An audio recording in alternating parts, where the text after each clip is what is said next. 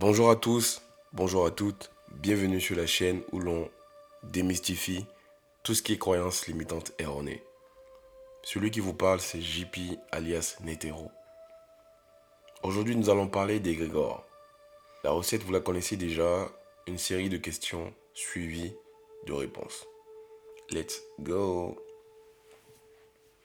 Première question. Un égrégore, c'est quoi? Dans le Larousse, on dit que c'est un esprit de groupe, une entité proche de l'ange ou de l'inconscient collectif.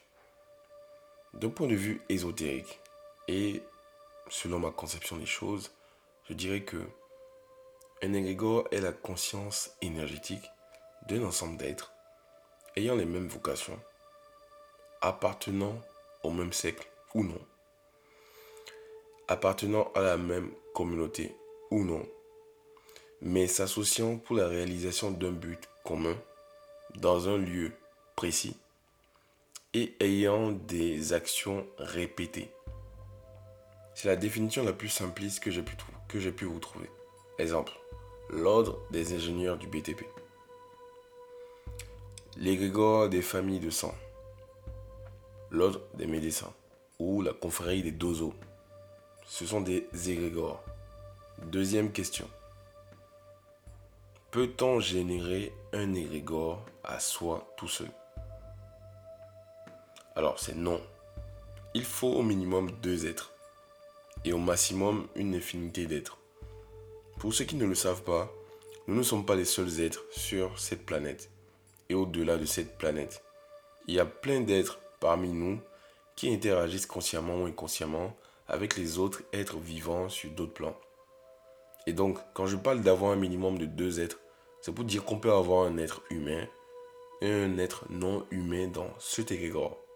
Vous pouvez générer un égrégore tout seul en tant qu'humain, mais avec l'association d'un autre être ou d'autres êtres venant d'autres plans subtils.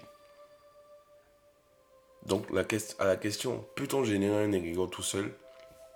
Oui, tout seul en tant qu'humain, mais il faudrait forcément l'association d'un autre être qui n'est pas humain, puisqu'il y a d'autres êtres qui existent. Troisième question.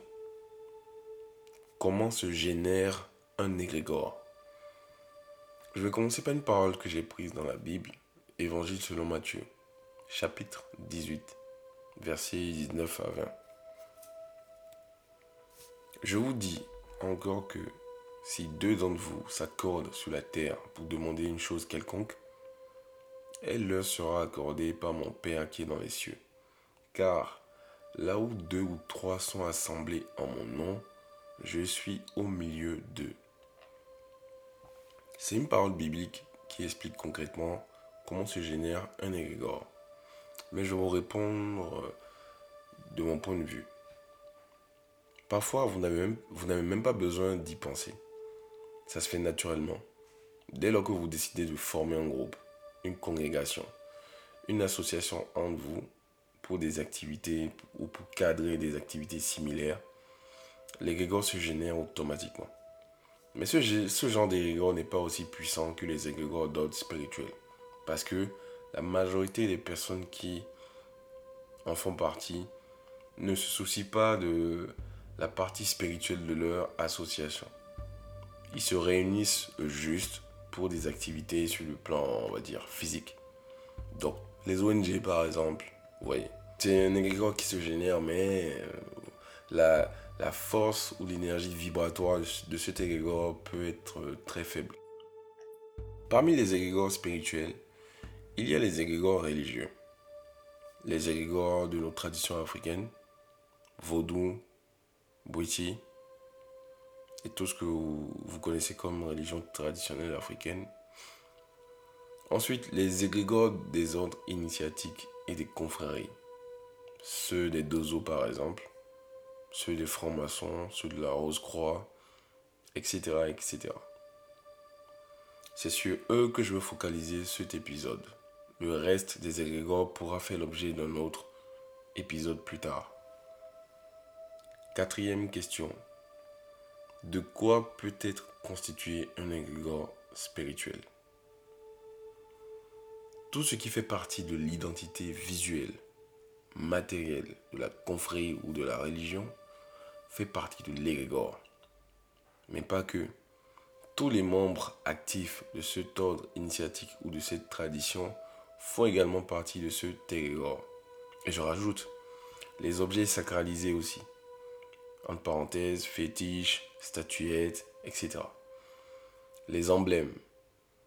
Entre parenthèses, les logos des loges, par exemple. Ou euh, la croix qu'on dessine sur euh, le. Je sais pas, les, ornements des soutanes euh, du, d'un prêtre, etc.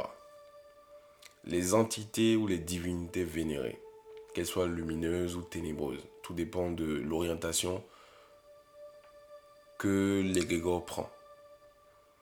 Et puis, un ensemble de codes ou de rites nécessaires à la personnalisation de ce égrégore.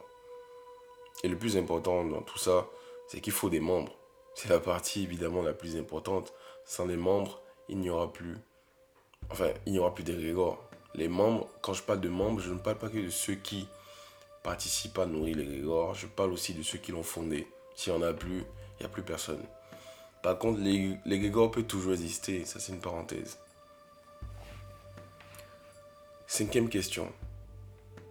Comment se lier à un égrégore spirituel? Pour se lier à un égrégore spirituel, il faut devenir membre de l'association qui la maintient en vie sur le plan de la matière. Ou devenir membre, partie intégrante de l'ordre initiatique sur les plans subtils qui la maintiennent en vie. Parce que je vous ai dit tout à l'heure que Négagor peut ne pas être généré par des êtres humains. Des êtres divinisés sur d'autres plans peuvent s'associer pour générer un égrégore qui ne vit que sur les autres plans supérieurs. Et la seule manière de se lier à cet égrégore, c'est que ces êtres-là fassent appel à vous et de votre libre arbitre, vous acceptez rentrer dans cet égrégore-là. Et donc, pour revenir à ma question euh, de base, comment se lier à un égrégore spirituel? Je dirais que c'est assez simple dans la religion euh, connue. Il faut se faire baptiser par exemple euh, chez les catholiques dans les ordres spirituels et confréries, c'est un peu plus complexe car il faut suivre un certain rite d'initiation ou plutôt un rite de passage avant d'être accueilli au sein du groupe. Ce sont des rites euh, obligatoires pour que vous puissiez vous intégrer ou que l'égrégore puisse vous reconnaître comme membre. Par contre, il faut que j'attire votre attention sur une chose. Contrairement aux religions, il peut y avoir différentes étapes avant même qu'on ne vous intègre ou qu'on vous lie à l'égrégore des ordres spirituels et confréries ou traditions. Je m'explique. Supposons que vos vibrations, les vibrations que vous émanez, donc toute la force énergétique que vous émanez, ne vont pas de pair avec euh, celle de l'égrégore auquel vous voulez faire partie. Donc les membres de ce égrégore, les membres fondateurs ou les membres dirigeants de ce égrégore ne vont pas prendre le risque de vous y intégrer s'ils n'ont pas la possibilité de rendre vos vibrations harmonieuses avec celle de l'égrégore. C'est car ce qui est essentiel, et il faut que vous le compreniez dans un égrégore spirituel, c'est l'harmonie spirituelle du groupe. Il y a donc une sorte de, on peut dire comme ça, de consultation qui s'opère avant qu'on ne décide ou qu'ils ne décident conjointement de vous intégrer dans le groupe. Donc il peut même y avoir des enquêtes préalables sur votre moralité et votre vie dans la société euh, normale. Du coup, pour se lier, il faut le vouloir d'abord ou que vos parents vous aient lié à, à ce égrégore depuis votre enfance. Bref, récapitulons les grandes étapes. Première étape, c'est la préparation. Dès que la décision est prise de vous intégrer dans l'égrégore, les membres ayant la connaissance des rites d'initiation et aptes à le faire devront définir un jour. Ensuite, ils vont se préparer spirituellement. Mais pas que, vous également. C'est essentiel. Parce que ce rite d'initiation vous fera, euh, je veux dire, vous fera que vous allez créer un lien spirituel avec cet égrégore. Et donc, il faut une préparation de votre corps physique. Et afin que ce corps-là puisse recevoir de manière harmonieuse les énergies qui émanent de cet égrégore. Par exemple, ça peut être le jeûne, ça peut être l'abstinence sexuelle pendant trois jours, etc., etc. Le lieu, c'est la deuxième étape. Vous vous doutez bien que ça ne se fera pas chez vous, dans votre salon. C'est un lieu d'initiation euh, qui a été sacralisé. Donc un lieu où converge un ensemble de forces invisibles et reconnues dans les plans subtils par les régors. Ça peut être une église, ça peut être une mosquée, ça peut être euh, une forêt, ça peut être un temple euh, bouddhiste, ça peut être un couvent vaudou, etc. Et troisième grande étape, la cérémonie en elle-même. Selon les règles qu'ils ont établies dans cette religion ou ce ordre initiatique, il s'en suivra un ensemble de gestes, de louanges, de paroles, de prières propres à chacun de ces égrégores. Chacune des étapes qui seront franchies se feront sous la supervision de l'égrégore et des aides spirituels qui sont gardiens de cet égrégore. Même si vous ne les voyez pas, vous sentirez leur présence. Et c'est ainsi que certains, lors de leur baptême, euh, dans les églises évangéliques, disent euh, qu'ils ont reçu l'onction du Saint-Esprit, qu'ils ont senti une énergie, etc., etc. Ça peut arriver. Sous certaines traditions, les futurs initiés peuvent rentrer en transe parce que, vibratoirement parlant, ils rentrent en harmonie avec l'égrégore ou les divinités gouvernant cet égrégore. Après tout ça, il s'en suivra euh, des moments où on vous fera prononcer des serments. Par votre verbe, via vos paroles, vous affirmerez que vous êtes, que vous respecterez les lois et les principes de cet égrégore.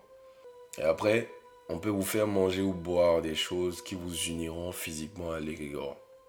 On peut également vous donner des objets sacralisés pour vous permettre de baigner dorénavant sous la protection de cet égrégore ou matérialiser l'union qu'il y a entre vous et cet égrégore.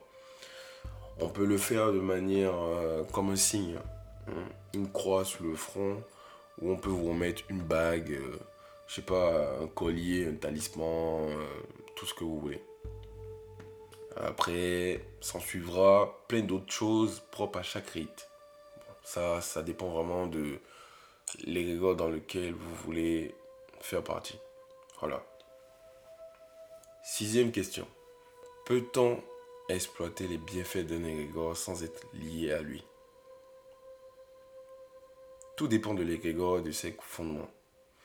Il vous suffit parfois de connaître les codes et les principes de fonctionnement de ces égrégores pour en tirer les bienfaits. Ce n'est pas vraiment compliqué avec les égrégores religieux hormis les croyances limitantes erronées qui nous font croire que il faut être forcément fidèle d'une religion pour invoquer le Dieu de cette religion. Et c'est ainsi que les fidèles religieux pensent que leur Dieu n'appartient qu'à eux. Bref, c'était une parenthèse. Ces égrégores religieux, donc euh, catholiques, euh, musulmanes, judaïques, etc., sont majoritairement des groupes ouverts donc des égrégores accessibles malgré leur caractère puissant sur le plan vibratoire. Je tiens à le rappeler. Petite précision. L'égrégore catholique est la plus puissante des égrégores religieux, au vu du nombre d'adeptes et des cultes voués à leur hiérarchie céleste. Quand je parle d'hiérarchie céleste, je parle de, des saints, des anges, euh, euh, du Christ, euh, du Saint-Esprit, etc. C'est ça qu'on appelle une hiérarchie céleste. C'est un peu plus complexe avec les égrégores d'ordre initiatique, car ce sont d'abord des groupes fermés et leurs égrégores sont exploités de manière consciente par chaque, chaque membre. Il s'applique donc vraiment à ne pas ajouter n'importe qui, n'importe comment, comme je l'ai dit euh, précédemment. Après, libre à l'égrégore, dans tous les cas, de vous répondre ou non, selon son mode de fonctionnement, si vous n'y êtes pas lié. Donc, ce n'est pas parce que vous appelez le Dieu des catholiques ou l'invoquez par son nom qu'il va vous répondre. Si vous ne faites pas partie de son égrégore, c'est libre choix à lui. Voilà. Donc à la question, je dirais oui et non. tout dépend vraiment de l'égrégore et de son mode de fonctionnement. Dernière question. Comment fonctionnent les égrégores spirituels? D'abord, il faut un lieu où les membres pourront se réunir et faire appel aux forces provenant de l'égrégore. Dès lors que plusieurs membres du groupe se réunissent, l'égrégore se manifeste. Vous vous rappelez du passage biblique que j'ai sorti en début d'épisode? Je le rappeler. Dans le livre de Matthieu, chapitre 18, verset 19 à 20, il est dit Je vous dis encore que si deux d'entre vous s'accordent sur la terre pour demander une chose quelconque, elle leur sera accordée par mon Père qui est dans les cieux. Car là où deux ou trois sont assemblés en mon nom, je suis au milieu d'eux. Sachez que les égrégores sont comme des batteries de téléphone. Elles doivent être alimentées pour exister dans leur généralité. C'est le cas de nos déités en Afrique. Durant la colonisation, la première attaque subtile des Blancs était de diaboliser nos traditions afin qu'il y ait de moins en moins de fidèles autour de nos déités. Ce qui a entraîné quoi? Une baisse d'énergie des égrégores, en fait. Qu'est-ce que je veux dire par là? Ces égrégores spirituels ont besoin qu'il y ait un maximum d'êtres qui les alimentent. Plus il y en a, plus ils sont puissants. Donc demain, quand les fidèles euh, des églises catholiques vont diminuer, l'égrégore catholique va baisser. Ça, il n'y a rien à faire. C'est pareil pour toutes les religions et les traditions. Donc, premier point sur le mode de fonctionnement, il faut des fidèles et donc une source d'énergie. Bon, enfin, il faut des membres et donc une source d'énergie constante. Deuxième point, il faut un canal de transmission de cette énergie. Cela peut passer par euh, la foi que vous vouez à, à cette divinité-là. Donc plus vous lui témoignez de la foi, plus vous lui transmettez de l'énergie. Tout comme vous donnez de la force à un pasteur qui, qui dirige euh, une église évangélique, c'est que sans les fidèles, sans la croyance que les fidèles ou la foi que les, euh, les fidèles lui témoignent au quotidien, il n'aura aucune force. Ensuite, le second canal de transmission, c'est les prières d'adoration. Et le troisième, c'est les offrandes. Quand je parle d'offrandes, je ne parle pas que des immolations d'animaux dans nos couvents. Je parle de la simple bougie qu'on allume dans les églises jusqu'aux fruits que les fidèles hindous offrent à leur déité. D'où la nécessité de faire attention à l'être en qui vous vouez un culte. C'est très important. Faites attention à l'être euh, en qui vous vouez votre culte, en qui vous donnez votre foi, en qui vous donnez votre énergie. Très important. Dès que vous vouez un culte à un être, vous lui donnez votre énergie.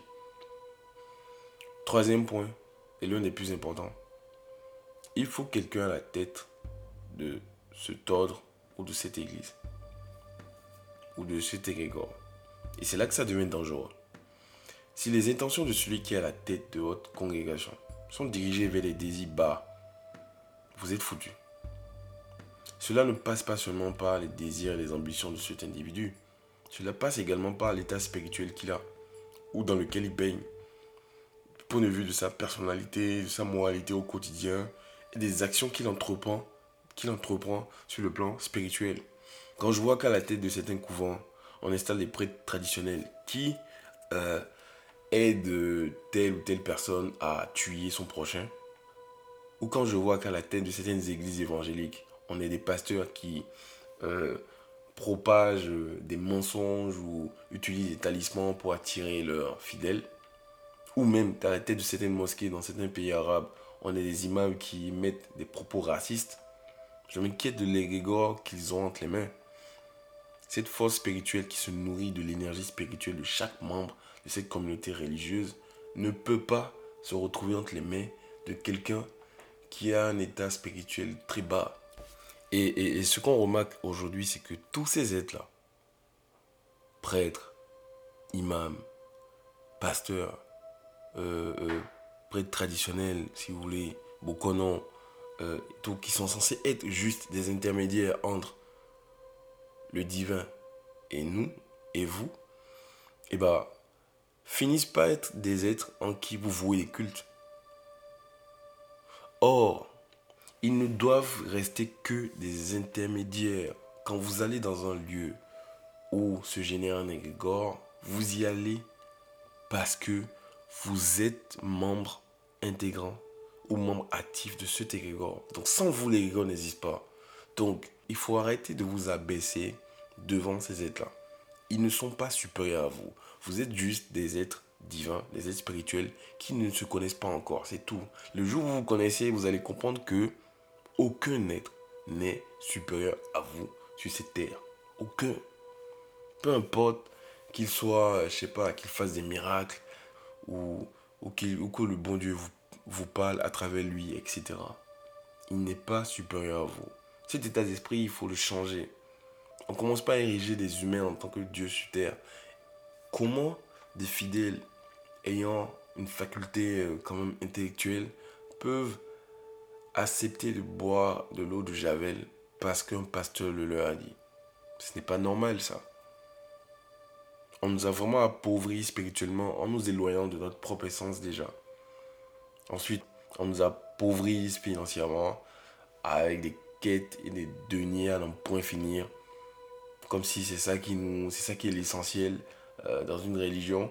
Et ensuite, on nous a pourvis mentalement.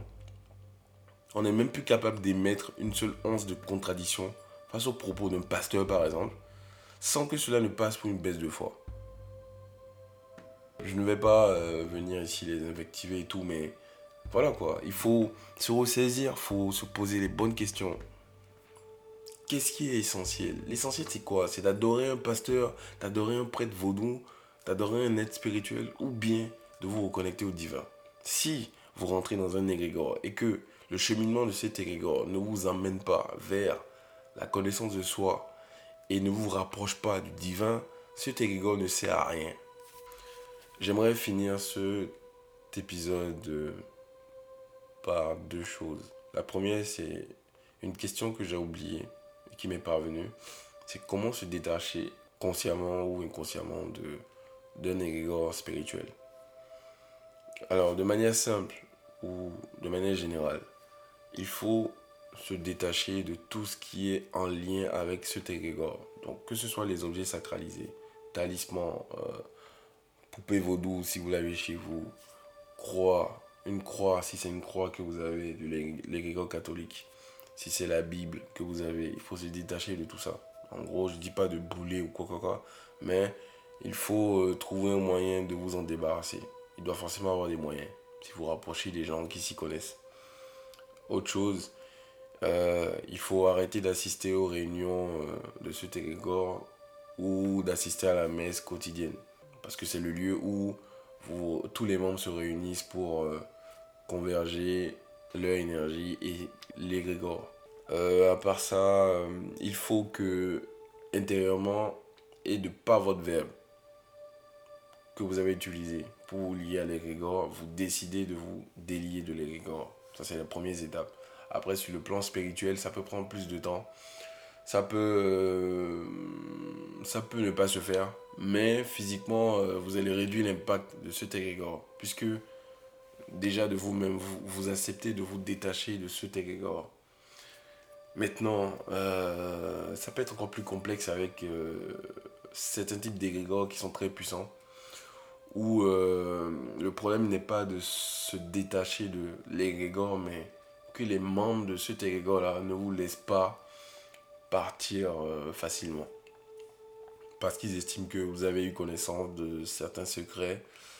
Et ça peut être, là, ça peut être très complexe, très compliqué. Il faut faire appel à des spécialistes ou à des gens qui ont des capacités spirituelles de vous protéger déjà de l'impact de cet égrégore et de vous y détacher progressivement, euh, lentement.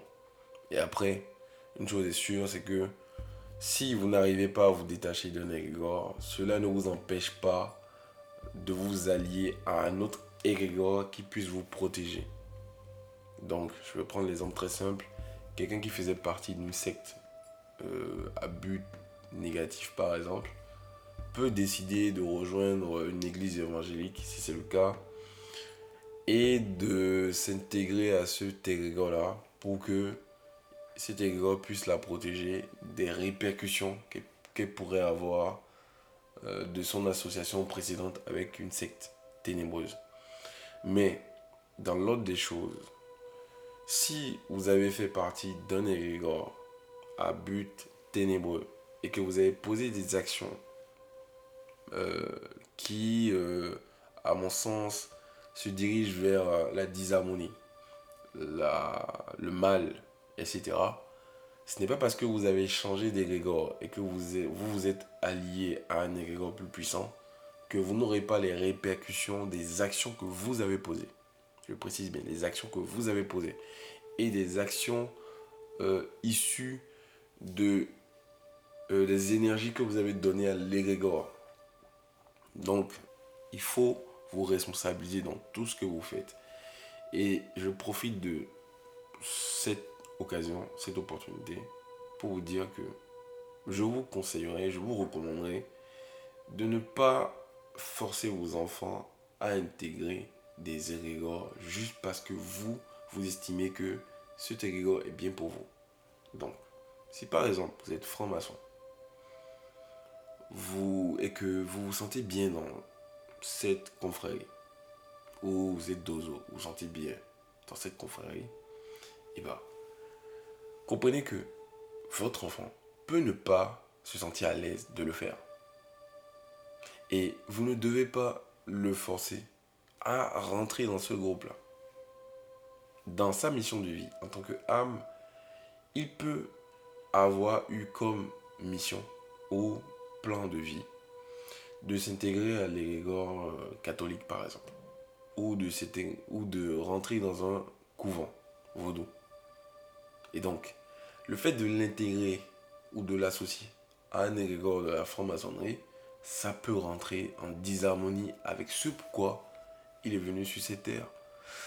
Et c'est d'ailleurs pourquoi dans certaines euh, traditions ou dans certaines traditions familiales, on fait, c'est un rite et c'est une consultation afin de déterminer si tel ou tel enfant est apte, par exemple, à suivre les traditions de leur famille ou de prendre euh, le siège de le siège de chef spirituel de la famille ou non. Parce que on ne peut pas mettre quelqu'un à une place ou dans un groupe spirituel juste par, par, désir ou par envie. Non, ça se fait pas comme ça. Il peut arriver même que certains aillent consulter le Fa et on leur dise que leur chemin dans cette vie, c'est d'être chrétien. Faites gaffe aux choix que vous faites, aux égrégores auxquels vous décidez de vous intégrer. Bon, ce n'est pas que je vous aime pas, mais euh, c'est la fin de cet épisode. Merci d'avoir suivi euh, du début jusqu'à la fin. N'hésitez pas à partager si tout ce que je partage comme connaissance vous intéresse. N'hésitez pas également à vous abonner à la chaîne Instagram de cette chaîne, de ce podcast, podcast-de-8 spiritualité. Je vais le mettre aussi sur euh, mon Twitter, ceux qui ont mon Twitter. N'hésitez pas également à m'écrire euh, directement ou via mon mail si vous avez des questions. Volontiers, je pourrais échanger avec vous. Et euh, voilà. Je vous remercie encore une fois que l'univers veille sur chacun d'entre vous que les bénédictions soient et on se retrouve pour le prochain épisode très bientôt. Ciao